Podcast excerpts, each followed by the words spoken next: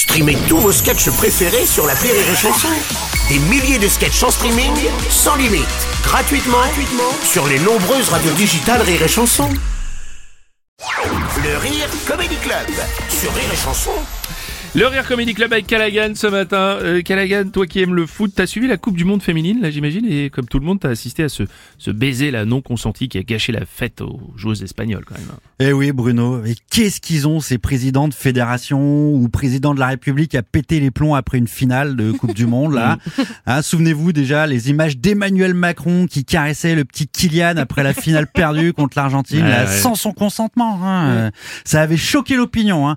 Alors après, nous, on est en France, donc on pouvait pas trop en parler parce que c'était faire le jeu de l'extrême droite, on se faisait traiter d'antivax, tout ça.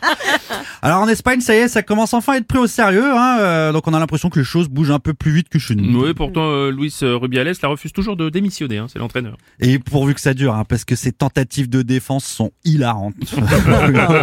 il a mis des, il a demandé à des gens d'analyser la position des pieds de Jenny Hermoso sur le podium en expliquant que ça voulait dire qu'elle était consentante. On n'est pas passé loin du oui, mais elle était en short. euh, elle l'a allumé pendant 90 minutes à courir partout. Ouais, ouais. Cette histoire anime bien les débats en Espagne en tout cas. Oui, oui. Alors en ce moment, en Espagne, on a deux sujets fascinants. hein. donc le baiser non consenti et aussi cette saisie record de 9 tonnes et demie de cocaïne venue d'Équateur. Oh. Tu te rends compte, Bruno, c'était caché dans des caisses de bananes. C'est vraiment choquant. Ouais, ouais, c'est vrai, ce fléau autour de la drogue, c'est choquant. Ça, Alors moi, ce qui me choque, c'est que les Espagnols importent des bananes de l'Équateur.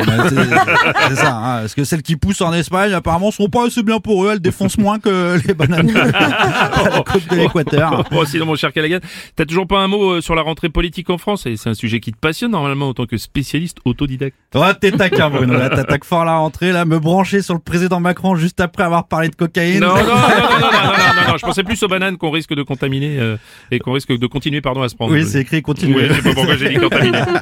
c'est moi qui suis contaminé. Non, non, bah, bah, t'es en forme comme le président, tiens. Alors lui, il a bien profité de ses vacances, hein, Manu. Hein. Il est pas confronté aux inflations, visiblement, ni à l'augmentation de pension alimentaire. hein. Euh, Ouais, ouais. non, non, tellement reposé, il est arrivé en forme là le 23 août. Il nous a dit maintenant la rentrée des classes, c'est le 20. Voilà. Hein, euh. Ouais, bah, c'est pas exactement ça. Il propose de faire entrer le 20 août les élèves en difficulté scolaire afin de se remettre dans le rythme euh, avant la rentrée. Eh bien, lui aussi, lui aussi, il devrait avoir une pré-rentrée pour se remettre dans le bain. Ah ouais Ah bah oui, attends, il a dit euh, maintenant là, les profs d'histoire, faut donner les cours d'histoire dans le sens de la chronologie. Bon évidemment les profs lui ont répondu bah on le fait déjà. en fait, hein, euh. non, non mais si on le laisse faire, il va nous dire euh, maintenant euh, le port de la tenue de sport est conseillé pour les cours de PS, euh, les cours de français doivent être enseignés en français. Ah ouais, effectivement, ouais, ça nous promet une belle année bien inspirante pour toi, je pense.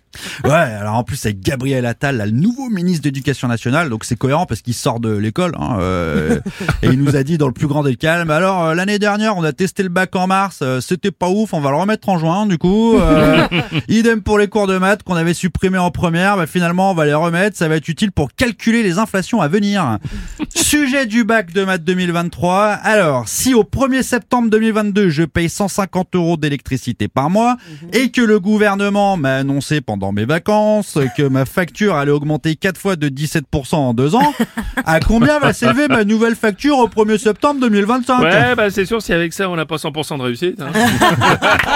C'était le Rire Comedy Club avec Callaghan ce matin. Le Rire Comedy Club, Comedy Club sur Rire et Chanson. Rire et chanson